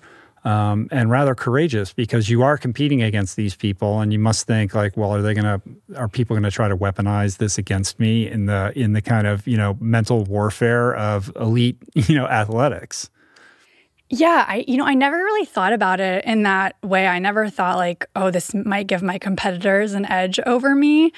I have this really kind of profound confidence in my abil- my athletic abilities, and sometimes I struggle with like confidence on a day-to-day basis, but like intrinsically I have this deep belief that I am excellent at what I do. And if I am on my day kind of doing what I know how to do, I'm really hard to beat. And it'll be really hard for somebody else to Uh-huh. get in the way of that. So I yeah, I never it never really occurred to me that this could be like used against me on the race course. I was I was maybe more afraid of like being judged by my peers. Um but but not in a performance sense. when that New York Times article came out, I mean, it's not like a random blog or like the Truckee local newspaper, Yeah. like it's the New York Times. You must have been inundated with emails or people calling you. Like, what was the response, you know, from your perspective? My poor husband, I always have these crazy ideas and he's really supportive, but sometimes he has to tell me like, "Chelsea, I think you don't need to do this to yourself." Do we really need this in our life right now? It's Yeah. complicated enough. Yeah. Right? So about so I mean I was really struggling like all through the winter off season and didn't really get my shit together until about 4 weeks out from my first race last year, which was uh-huh. Oceanside. That's when I was really able to like start training properly. And the article came out on the Thursday before the race. And that week, I also, there had been another um, mass shooting in Tennessee at a school, and I decided to donate all of my prize money from Oceanside to this organization called Moms Demand Action, which is really amazing. Like, they work on legislation to improve gun laws in this country to make things safer for for kids and families. Um, so I, you know, did this public announcement, kind of encouraging people to rally behind this organization, and I was going to donate my prize money from Oceanside, and then uh, the New York Times article came out the next day, and I think I mostly just, you know, turned social media off for for a couple of days, but for the most part, it was received really well, and I got a lot of um, positive feedback. And social media is such an amazing way to connect with other people but you know it was alarming also how many people reached out and told me their own stories with some of the things that they they were struggling with so um, I, I know that i am not alone and there's a lot of other people Yeah. out there like me Yeah, you're definitely not. So how do you how do you kind of up level this now and and and really kind of institutionalize this desire you have to you know advance the conversation around mental health and and also uh, female equity in sport? Yeah, I mean, it's an evolving process. There are some really great organizations out there doing awesome work. Um, we spoke about my part- partner Canyon a bit earlier, but they're a German bike brand and they're very progressive. They've been incredibly supportive as me as a mom, and we partnered together on this amazing bike, my Kona race bike. It's called the Rainbow Explosion. Yeah, it's it's really quite something. I'll I'll like find and there's you know like bike geeks. They there's always pictures of you know people like yourself and their bikes, and there's there's lots of you know images out there of this spectacular bike. So there's so much attention on our race bikes at the World Championships. There's all these articles written about, Yeah. you know, what we're running. And I thought, okay, great. Like they're going to talk about all my components. What if we can also attach another cause to this project? And Canyon was generous enough to partner with &Mother. It's an organization that was founded by Alysia Montaño. She is an Olympian, multiple time um, national champion in the 800 meters. And she did this um, New York Times op ed in 2019, I think, called Dream Maternity, talking about her experiences as an athlete and and what that looked like when she she became pregnant. And it, it was not pretty. She didn't mm-hmm. she didn't get great support. And so this organization, they give grants to postpartum female athletes. They work to set up lactation stations and free childcare at races and events. And they also consult with companies on how to integrate like effective and fair maternity policy. So Canyon made me this beautiful race bike. It um, took 60 hours to paint, I believe. Wow. And they made a replica that we're um, kind of auctioning off through the sweepstakes where people can enter and um, win my bike. Yeah, that's pretty cool. That so it was hand painted. That it took that long to hand paint it. That's yeah, wild. and and the like the best part, of course, in all of this is the people. And I've gotten to be good friends with the woman who painted my bike. Her name is Sina, and she is an incredible artist. It's all like hand marbled and we worked a lot together on on the design. She would text me different swatches of carbon and um, it really like came to life in this beautiful project. It has these epic DT Swiss wheels with like special pink logos and CeramicSpeed did a hibiscus derailleur. So it has all of the fancy things on there, Yeah. but just a little bit fancier. Yeah, that's that's so cool. So lactation stations and childcare at races for women Yeah. So seems like a no brainer. I think so too. I, I, I had this crazy experience a week out from Kona. I was going out for a swim, you know, at the pier on the race Mm-hmm. start, and there's this woman standing in the shallow part breastfeeding her kid. As you do when you have a baby and you're at the beach and they need to eat, they're hungry. And I go up to her and I go, Are you racing next weekend? And she says, I am racing, actually. Um, I qualified for Kona when my kid was four months old, and I attached my breast pump to my bike and I pumped in transition so that I could like get on oh My God. with the run. And the crazy, this is spooky. Wow. This is really spooky. And I don't think she'll mind me sharing this, but she goes, I just need you to know my name is Chelsea and my daughter's name is Skye. And I was like, if that's not some weird like cosmic Oh connection, I don't know what is. So the, yeah, the whole like universal synchronicity Dave Scott thing, you know, just got you know escalated. Right. Yeah. So I, I feel that it's a no brainer. I don't know. In triathlon, we do have an equity problem at a lot of these races. You know, it's 75% men and 25% women. And I don't think that's because women don't want to do triathlon. I think that it's because they don't have access or they don't feel welcomed.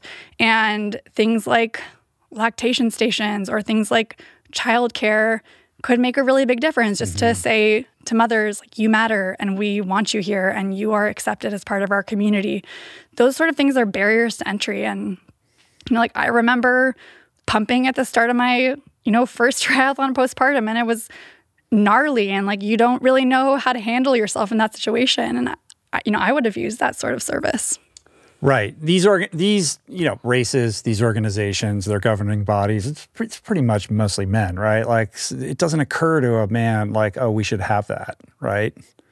Right So and that's is, why we this is part of why we exactly and that's of course why you know we need more women in leadership Yeah. positions and Yeah. women need a there are seat at the changes that, like like the PTO is done you know like they've made strides right they have maternity leave and uh, you took advantage of that right like so some progress has been made but obviously there's a lot more that could be done Absolutely. And it's amazing what the PTO has done with the paternity leave policy.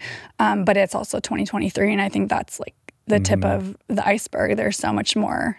what about at done. the elite level in terms of how it all goes down qualifying for a race like Kona has it been a good thing to separate the men's and the women's races to kind of better highlight um, the women's field? And is is the qualification process of getting into the world championships the same as it is for men? Because it it seems so Byzantine to me, and I'm not paying super close attention. But I know obviously you have to have a certain number of wins and points and whatever to to to qualify. And I remember maybe it was a couple years ago that it that it did seem to be out of balance in terms of how that operated for women versus the men's field. Yeah, so we have um, it's a slot kind of qualifying system where you need to place. It depends on the race and how many slots they're offering at that event, but you need to place first through third, let's say, at an Ironman, and that qualifies you for Kona. There's not a, a point system anymore. And I believe that we are getting kind of equal numbers of mm. qualifiers now. The whole, you know, separation of the men and women's days and locations has been controversial, but I I believe it's really important because we deserve to have the stage at the high, highest level of racing. I think it's antiquated to think that we all need to be out there racing together. You see every other professional sport, and the women have their own world championships. I think the women's US Open got better viewership in tennis, got better viewership mm-hmm. than the men's US Open. We see what happened with the Women's World Cup in Australia this year. I mean, stadiums were packed and sold out. And, and this year, um, more people tu- tuned into the women's stream than the men's stream for the Ironman World Championships. Oh, is that right? Yeah. Wow. So, you know, the women really turned up, up this year and, and put on a show. I think 97% of the athletes finished, which is super rare. Right. And, um, and, you know, the, the demand is there. I think that when we are on the course, by ourselves. We don't have, you know, interference from the back end of the men's professional field and, and the front end of the amateur field. And then we also get all of the media attention on us. We get proper, you know, like officiating of the race. So so I think that in this next phase of growing the sport and trying to make it like a truly professional sport, we really need the spotlight. Mm. What are some of the other changes that if you had your druthers or you were the big boss in charge that you would make? I think that there is some some low hanging fruit, like like we talked about with you know lactation stations and childcare. I think that you know maternity policies should be standard practice across you know industry wide. I think that there should be. I don't know the exact details of race deferral options right now, but I think that there needs to be fair race deferral opportunities for people who get pregnant, they shouldn't have to feel like they're they need to like rush back in order to mm-hmm. qualify for races. So or, in other words, you you qualify for the world championships, you get pregnant, you can say, well, I'm going to set this aside and I have like an automatic in like next year or the year after. Exactly. Yeah, exactly. I think that there there's just too much pressure to have to get back quickly. Right. And um, there is there is more support right now, but I think that I think that it needs to be kind of taken up a level. Is there a, another sport out there outside of triathlon that you think is is is doing a good job or leading the charge when it comes to these types of issues that could be a model? I think or is that, it across the board I think it's across the board. I think that the WNBA does have amazing um, like has a maternity leave policy. They do things like they have an egg freezing program.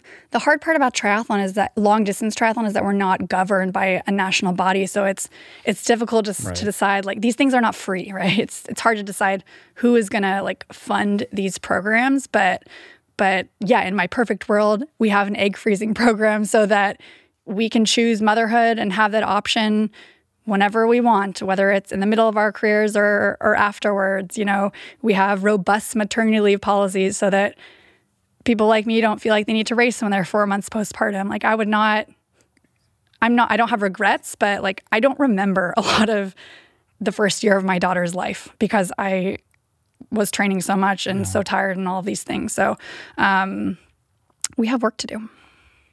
I have a couple questions about training. Okay. The physical part of training, very data driven with your coach. Um, I'm interested in the mindset piece. Like, do you have specific things that you do to hone the mental game, or mantras or tricks or a practice that you think gives you an advantage or, or keeps you on that fine edge of competitiveness? I do have some specific practices that are more kind of performance based. I, this past year, I actually got into like a diaphragmatic breathing meditation instead of the Vedic meditation because I did some like testing on myself about like what would raise my raise my HRV, HRV the most, uh-huh. um, and it was better with a diaphragmatic breathing versus wow. the Vedic meditation. But I almost think that that was a little bit of a mistake. I have a hard time checking out from my work, and I think it's hard to recover when your mind is always on. And it's important for me to create space between like my job and my life. And so that was maybe a misstep. The whole idea of like Vedic meditation is that it's not about like self improvement and bettering yourself. It's about like bettering your community and and the world and it's almost like a selfless act Whereas mine was like very performance. It's a performance oriented meditation. Yeah. Exactly. It's an agenda driven meditation. Yeah. Which speaks to, you know, the type A, you yeah. know, hyper vigilant athlete, but is sort of at cross purposes with the whole idea of meditation to begin with. Right. And I, I talked to this, yeah, I know. I talked to this mental coach and he said, I was like explaining to him that kind of my protocols and the things that I do. And he's like, so what do you do? Like, for yourself just to relax and I couldn't really come up with anything. Yeah, that's not good. yeah. And he was like, When is the last time you went on vacation? And I couldn't remember. So I am very much a work in progress. Uh huh. Are you on vacation right now? Kind of. Sort of, actually. Yeah. Sort of, yeah. I had 90 minutes to just kind of do whatever I wanted, which is minutes. pretty cool. we are going on vacation. Yeah. We're going on vacation this weekend with our very dear friends, um, the Boulets. Magdalena oh, Boulet. Yeah, sure, sure. Yeah, she was she my. She was your coach for a while. She right? was my coach. Yeah, mm-hmm. so she coached me um, my first couple of years at Cal. She was the assistant mm. coach there, and talk about like luck to have someone like that come in she's, to she's my brilliant. life. Yeah, she's just the most remarkable person and has like changed the whole trajectory of my life, I think. But I got to see her qualify for the Olympics when her child was two years old. And so I had this model oh. of, you know, what it could look like to choose motherhood and professional sport.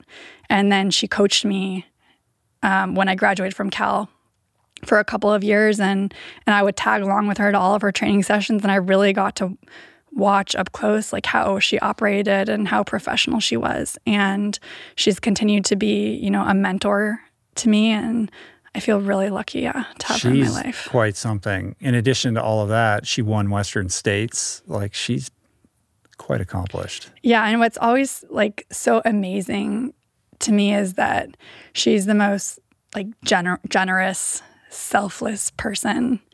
And yeah, we've talked about how selfish like endurance sport can be. And it's the opposite for her. She's so, yeah, so like giving and um, so she continues to be a model, not just as a mom yeah. and an athlete, but with that service kind of orientation. Yeah, yeah, she she really does. And um, yeah, whenever I have like a big life decision, she's one of the first people that I call. Do you still tape your goals to your bathroom mirror? Um, yeah, I use a, um, a, like dry erase marker, uh-huh. and I have this quote that just always stays on there. That my coach actually said to me when I was kind of in the later stages of my pregnancy, and it was sort of an off the cuff thing that he didn't think much about it, but it really resonated with me. And it says, "Make the most important thing the most important thing." And and what he was trying to say was like, you're going to be getting back into training. It's going to be really tempting to go all in on this, but like you're a parent and like your family is the most important thing. And like you need to stay true to your values and what really matters, even when things start to get like serious with training and racing. And so that's really stuck with me. And then um, I write Skye right underneath that as a reminder. Not that I need a reminder; I see her every day, but like I like just yeah, have it just there in case you forget. Yeah, and then I um, it says true grit underneath that, which was my mantra with Magda, and um, and then I write whatever race is kind of coming up. It's silly on one level, but I think you know as you're brushing your teeth in the morning and you look at those things, it really grounds you into like mm. what matters. And there are so many distractions in our in our world, and I oftentimes feel feel so pulled in so many directions that it reminds me like I've chosen these things that really matter to me and they're hard and it doesn't leave a lot of time and space for other things, but this is what fills my cup and this is what, yeah, makes me feel really fulfilled as a person. Beautiful. The mantra make the most important thing the most important thing. What's great about that is that can mean whatever you want it to mean. And that definition can change with the various seasons of life. Absolutely. And for me, it even changes throughout a year. Of course, my family is like always my priority, but when I'm getting ready for a race like the World Championships, I go all in and I'm not as present of a parent as I am during other seasons of the year. And I go to training camp without my daughter and I really like focus in on this one thing that I want to achieve. And when the race is over, like I'm a full time mom for mm-hmm. a while and my focus is back on my family. So I think it's important to, for us, like as busy as we all are, to like give ourselves permission to go all in on the things that matter to us and and to not feel so much guilt and and to be okay with, you know, to be okay with those choices. More than okay. I mean, it's it's powerful counter programming to this social narrative or social imperative that we're all supposed to be living and pursuing this balanced life. And that is where our aspiration should lie. Like every every day every bucket should be filled and you should be able to do that effortlessly and everybody's happy and your attention is is you know diffused adequately so that you know all your values are satisfied. And it's not reality for anyone and it's particularly not helpful to somebody who's prone to the extremes, who actually does their best work as a result of indulging in those extremes. And as somebody like yourself who whose job and whose goals and whose dreams are are deeply vested in your ability to go all in in this very unbalanced way, there's an unconscious kind of guilt that you end up like shouldering because you feel like you're not supposed to be doing that or that it's somehow indulgent or or irresponsible and it's really um, it's violent and it's pernicious. And so I think it's important to not just say it's okay for you to do that, but like to be boldly, you know, say the opposite, which is like this is what this is what I do, and I I like refuse to be kind of corralled into feeling bad about it. Yes, I have other things that are important in my life, but right now this is what i'm doing. Like are you instead of like are you living a balanced life your life is balanced in in in the macro like the pendulum swinging. It's just on a day to day or even a week to week basis. It may not look balanced to an outside observer. But i think the point is that it's not about balance as much as it is presence with what is important to you right? Are you super present with what you're doing? And when that's the most important thing, giving it your all, and then you you flick the switch, and then you're doing the same thing as a mom or to the other uh, things in your life that that are important. Right. Like I struggle with all of these things so much because the you know the life that my little family lives is like very different than a lot of people in some ways because it's super extreme and you know we're on the razor's edge of trying to achieve these things but so much of it is like who you surround yourself with and like them accepting you, you as you are. Right. And they're all they're all happy for you when you win but there's a lot of judgment about how you're living your life in the meantime on the day to day totally. And you know like we've certainly felt that from our parent like our families and they you know love us right? But i think it's different. It's like a different kind of life path that we've chosen, and um, we're not risk averse. Like we're not afraid to make bold choices and go all in on these kind of crazy dreams. And exceptionalism think, demands it. Yeah, no, absolutely. But I think why I do feel so lucky is that there is no guarantee that it will work out, right? And in so many ways, like this win last year in Kona, like validated all mm-hmm. of these choices and this like sort of crazy career path that I've been on and that like Steve and I have been on. But we have been really lucky to have, you know, people in our lives like Magda and like my coach Dan Plews who have like accepted us as we are and really championed this approach and gone all in on it with us it's more complicated now than it was a year or a year and a half ago because there's a whole business side now that you're managing on top of just the performance aspect of being an athlete. So, with the win and the success comes responsibilities and obligations and contracts and all of that that also uh, interfere with the day to day kind of focus on the thing that got you there in the first place. So, how do you approach that, navigate that, and also keep your kind of balance and your mental health in check? Yeah, I mean, I work with really, really amazing people um, in Santara group who who help me manage that, and like I just have to give a huge shout out to them because they have been along on this ride with me. Um, They're great. Adam's amazing. Yeah, I mean, they've really like championed maternity policies. Like they're the ones who are having those conversations, saying like this is how it is and how it needs mm-hmm. to be. And so I'm super, super grateful. But certainly, like the job has gotten a lot bigger and to have this sort of success like in your 30s is much different than, you know, when you're like 22. And so in that sense, I'm like grateful that I maybe have this level of appreciation for the opportunities that I have. What's been challenging is, you know, I have a decade of a career where I felt like I had to say yes to everything because, like, I was just trying to kind of scrape by.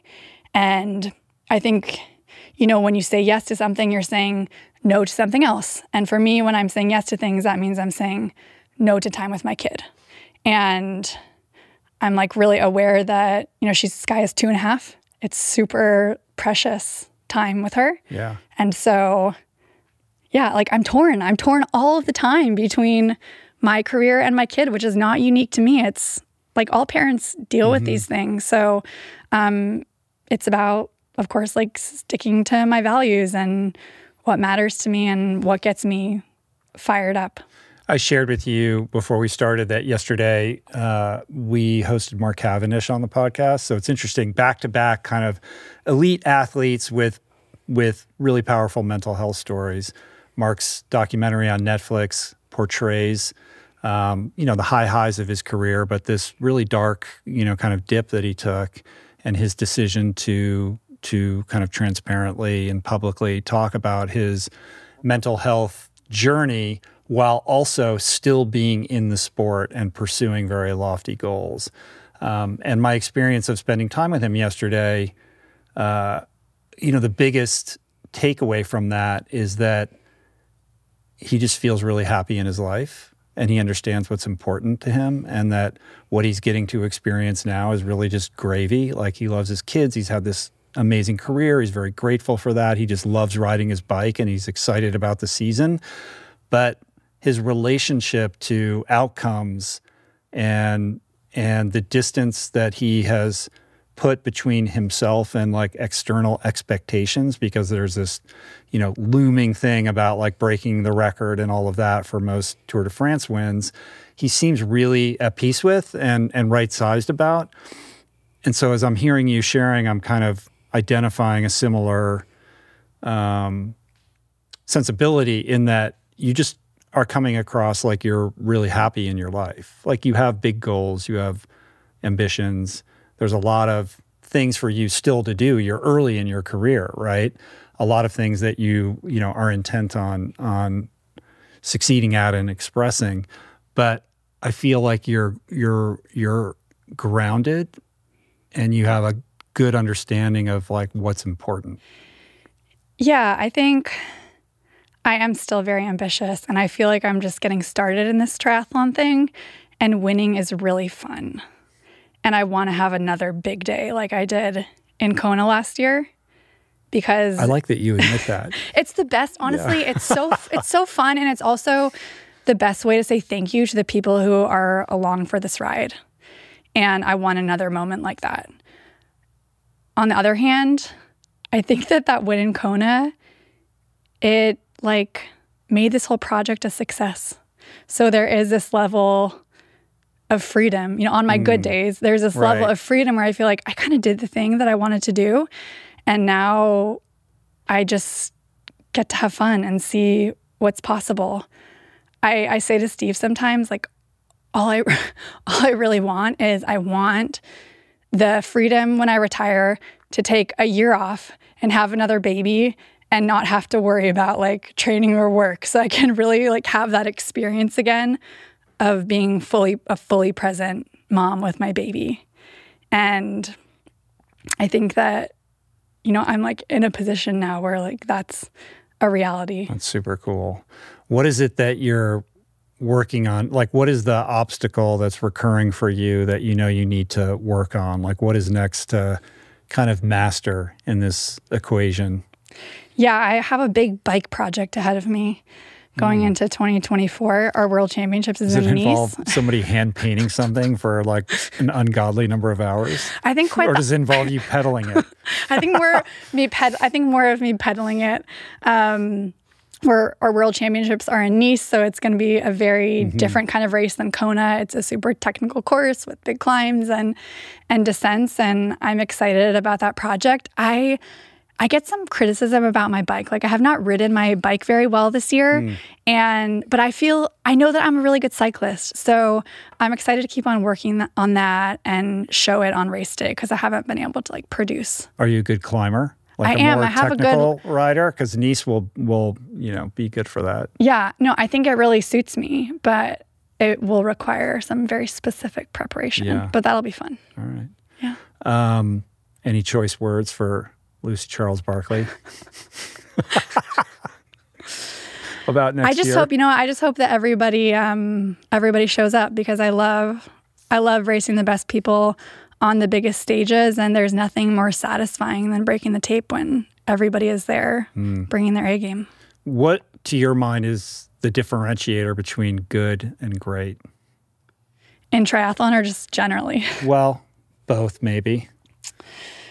You can start with triathlon. I think what's so amazing about the women's side of the sport right now is that it's it's like deeper than it's ever been before. You cannot have a weakness. I think maybe a decade ago you could have you only had to be really like good at two of the sports. You could maybe be like a little mediocre at one thing, but now you have to deliver across all three. You yeah, can't have a to- glaring If you were a great track and field runner, you could immediately stand out, which is Yeah. what you did. But Yeah. that's more rare these days. You have to be able to be the best in all three. Right, like you Can't could get away with Yeah, you could be a good swim biker or a good bike runner, but now you have to be a really good swim Mm-hmm. bike runner, and so it's amazing to see like the f- all of these women rising to the occasion, and the competition is so fierce.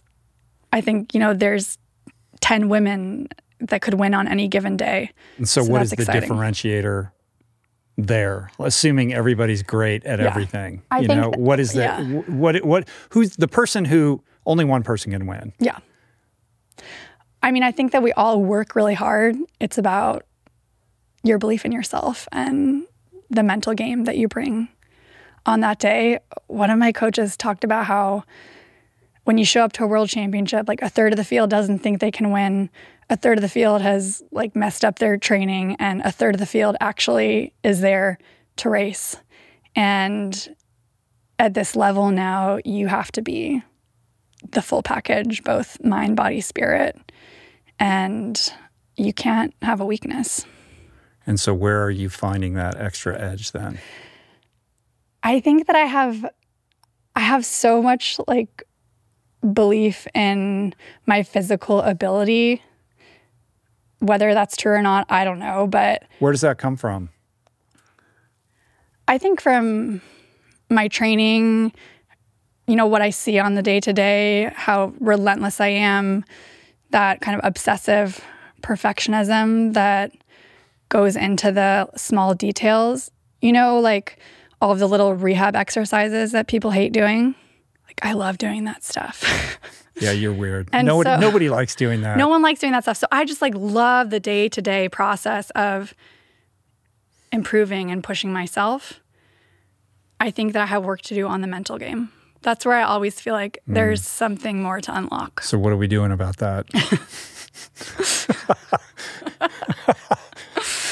Yeah. Um, I yeah, I was recently connected with this amazing person. His name is Dr. David Spindler, yes. and I think that you'll be speaking with him pretty soon. Yeah, we have. I don't know if he's scheduled yet. We've been speaking to him. So he's the sports psychologist that shows up in in the Mark Cavendish documentary and was instrumental in in helping Mark. That could be a good team yeah, member for you. yeah, I'm really excited about what we might be able to to do together. So. Um, I had a like an awesome first chat with him, but then of course he had to like go through the different team members. So he talked to Steve and then he hmm. talked to my coach Dan and I think we're yeah, all excited about yeah, what we could what we could do together. That's exciting. Yeah. The last thing I want to ask you about has to do with change, like the nature of change, because that's sort of probably the most prominent kind of recurring theme of this show. Like, how do you go from becoming one person to the more aspirational version of yourself? How do you let go of bad habits and adopt better habits? What are the things that um, get in people's way in terms of trying to transition or elevate themselves? And as someone like yourself, you spoke today about you know going from track and field to triathlon, going from short course to long course, but more importantly, weathering this you know mental health situation that that you've had to deal with to come out the other side a champion, healthy. You've earned a certain um, you've earned your transformation. Like you understand the discomfort and the process of what's demanded upon you or required in order to elevate yourself out of one situation and place yourself in the you know on a trajectory that's putting you towards your dreams. Do you think about the nature of that itself, or do you have any thoughts that you could share as we kind of close this up with somebody who's listening or watching who knows that maybe they need to change, or they should change, or they have an ambition or a goal, but have trouble trying to figure out how to kind of kickstart themselves into engaging with that process? Yeah, by nature, I, like we talked about, I'm a pretty anxious person. I obsess and I overthink about things. And when I'm making a big decision, or my husband and I are making a big kind of life decision, he will always say to me, We don't make choices out of fear, even when things are scary or hard. Like, we, you and me, we are not going to make these choices out of fear. And I think that that's something that I've done a really good job of, and he and I have done a really good job of as this kind of team is even when we are afraid or things get hard, like we we are able to kind of transcend that and and not make big decisions based on fear. And basing them instead on what? I think basing them instead of instead on like joy and love and optimism and possibility. We're not risk averse, and that's probably to a fault. Sometimes our choices have not worked out, but like in the grand scheme of things, we're living this, you know, really purpose driven, fulfilling life. And it looks a little different than um, maybe some of the people that we grew up with or our families. But um, yeah, I mean, it's such an exciting, fulfilling way to live. And, and I think that I feel so alive in the things that I pursue, even though it's not always easy. That's a pretty great place to live. Yeah, I mean, I think Like win or lose, right? To know that that's the alignment that you're always kind of striving for in your life is inspirational. thanks. And I'm not always perfect, right? And I fail all the time. But I think that my coach says to me, actually, it's like Winston Churchill quote. It's like, um, it's something to the effect of success is when you are able to go from one failure to the next without mm. losing enthusiasm. Yeah. And um, like I mean, most athletes, right? We win, we lose way more than we win, but we keep on coming back for more because the journey is so fulfilling and it's so fun. And I have so much curiosity about what's possible. And and sometimes that surprises me because like I'm 34 which is it's not like young in in professional sports but I still feel like I'm just getting started and there's so much to look forward to mm. and so much ahead. Super cool. And uh, if it doesn't work out with Spindler, your husband, you know, for him to say we don't make decisions based on fear, I'm like, well, he can be your sports psychologist. He seems more than qualified. He's a really he's, he's a know. really smart guy. oftentimes, yeah. oftentimes they'll be chatting through something with yeah. him, and he'll say. I think that this is what you should do. And I'll be like, I don't know about that. And then I'll talk to Dan, my coach, and I'll say the exact same yeah. thing. And I'm like, you're right, Dan. Exactly. That's exactly what I need to do. It's great. Um, such a delight to talk to you today. I'm a huge fan. I can't wait to see what is in store for you um, in the year and in the years ahead. Uh, so it was really cool getting to know you a little bit, and thank you for sharing. I think I think your message is really powerful. Uh, I think your instinct and your inclination to lean into the mental health discussion and really leverage your platform for good in that area and in terms of greater equity in sport is laudable and beautiful. And I'm at your service if there's anything I can do to help you. So thank you. Thank you. All right. Until next time, go out there and win and come back and tell me all about it. Sounds like a right, plan. Cool. Peace.